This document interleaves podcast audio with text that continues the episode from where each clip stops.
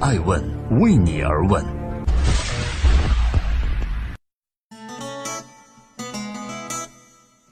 Hello，大家好，我是爱成，欢迎聆听守候爱问每日人物，每天晚上九点半，我们准时在爱问的官微和官网为各位呈现。那么，记录时代人物是我们的使命，探索他们的创新创富是我们的方向。今天要用谁的故事来感动和激励您呢？他的名字叫张小龙。微信又加戏，张小龙难逃盛世危局，还是七年之痒呢？一月十五日，微信之父张小龙的微信公开课成为了话题焦点。在课程现场，张小龙延续了以往的惯例。不仅对于用户关心的公众号打开率低、小程序鸡肋等问题进行解释，还留给用户一些期待。他说，微信正在开发公众号独立 APP，将恢复对作者的赞赏功能等。此言一发，不少用户对于微信又重拾信心，迎接着微信的再次变身。但在移动互联网时代，场景是特别稀缺的存在，你知道吗？不知不觉间，微信已经走过了七个年头。那么他的下一次改变又会是什么样？我想这关乎着每一位用户。正在收听《爱问每日人物》的朋友，大家好，我是爱成。今天我想关注一下微信的最高产品经理张小龙。外界对于张小龙的印象，就如同对于微信的印象一般。我们永远不知道微信的下一步改变是什么样，因为经常笼罩着神秘感。这可能和他的创始人张小龙很少出现在公众场合有关吧。二零一一年微信上线，外界仅仅能从张小龙在饭否上论坛中的留言的只言片语来获取他的思维判断。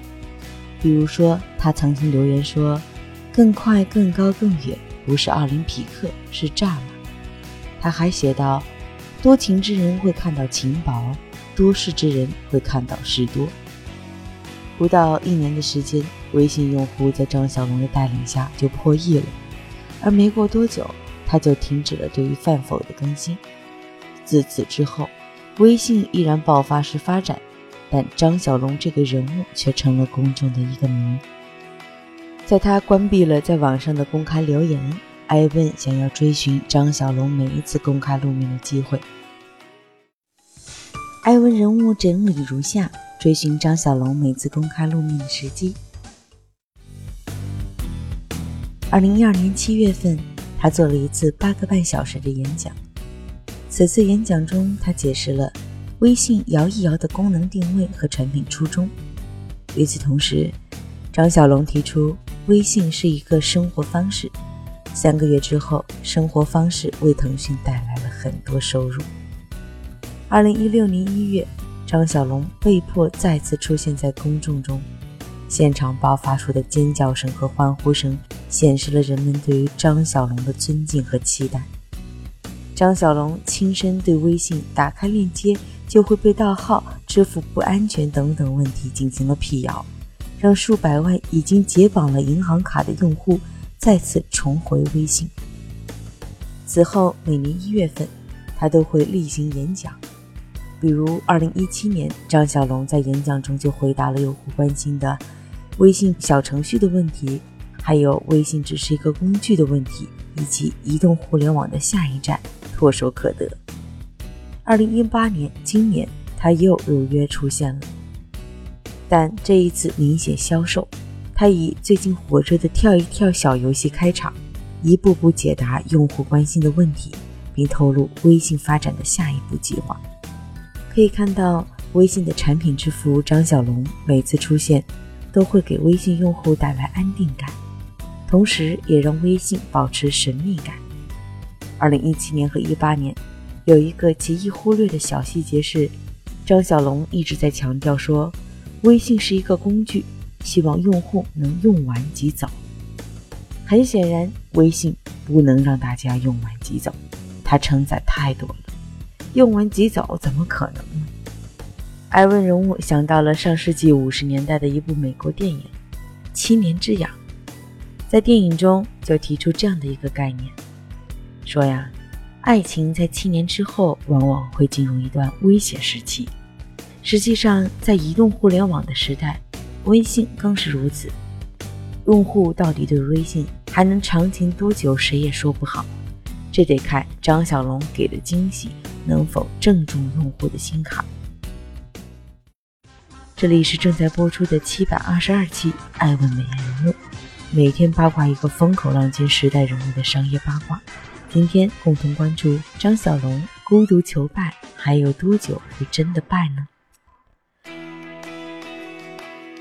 有人认为张小龙可能向往并享受的是小说《麦田里的守望者》中守望者的角色，这个角色是看着一群小孩子在一大块麦田里做游戏，除了张小龙以外，没有一个大人。确实，张小龙的风格需要做的就是在适当的时候出来定住大家的心，指明些许方向。毫无疑问，在过去的时间里，张小龙作为孤独的守望者的角色是可以。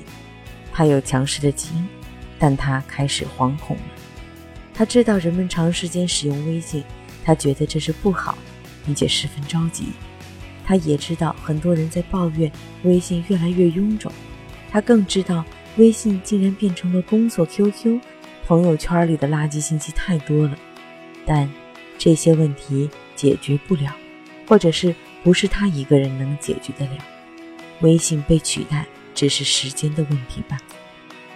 时间拨回到二零一零年，当时微信正式立项，张小龙处于最艰难的岁月。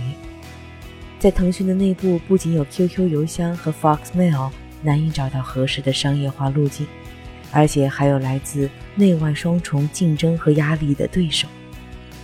对外，张小龙有着最强劲的对手雷军，其正在做米聊；对内呢，张小龙面临着时任腾讯集团高级执行副总裁刘成敏负责的手机 QQ 团队和 Q 信团队。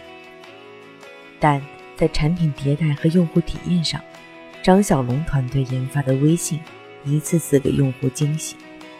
这次激烈的战斗中，张小龙突围了。有人就说是因为张小龙是一个细节控和完美主义，也有人说张小龙低调的性格使然，成就了这样一位杰出的产品经理。艾文人物发现，一般而言，每一个不善沟通的孩子都有强大的帮助别人沟通的内在力量。在艾文人物看来。是因为张小龙对人性的精准把握，这让我回想起二零一零年的十一月份，当刚刚确定要做微信的张小龙突然公开吐槽说：“还是你们用户爽，苦的是做互联网的人，要整天分析你们的阴暗心理，好让你们更爽，还不能明说。”确实，微信从社交产品到平台，再到把人和真实世界连接在一起，每一次微信的变化。都暗含着张小龙对用户的敏锐洞察。如今的张小龙依旧小心翼翼，如履薄冰。有人说，他是否能够继续稳坐产品经理、稳坐孤独守望者的角色，关键在于他要解决一个重要问题，就是如何让用户从线上走到线下。如果没有找到这个解决方向，或许微信的变身就会。替代微信吧。在今天爱问美容的最后，感谢各位的聆听和陪伴。我认为所有事物的发展都有一定的周期，其最终要么走向消亡，要么让产品成为日用品。很显然，微信目前属于后者，但用户对于这个日用品也有用腻的时候，又当如何呢？这。是四十八岁的张小龙遇到的盛世危机，一招不堪可能会满盘皆输。对于微信产品本身而言，也是七年之痒。而止痒的绝招就在于它能否根据用户的需求进行反向定制，满足用户不断升级。我是爱成爱问人物的创始人，爱问为你而问，让内容有态度，让数据有伦理，让技术有温度。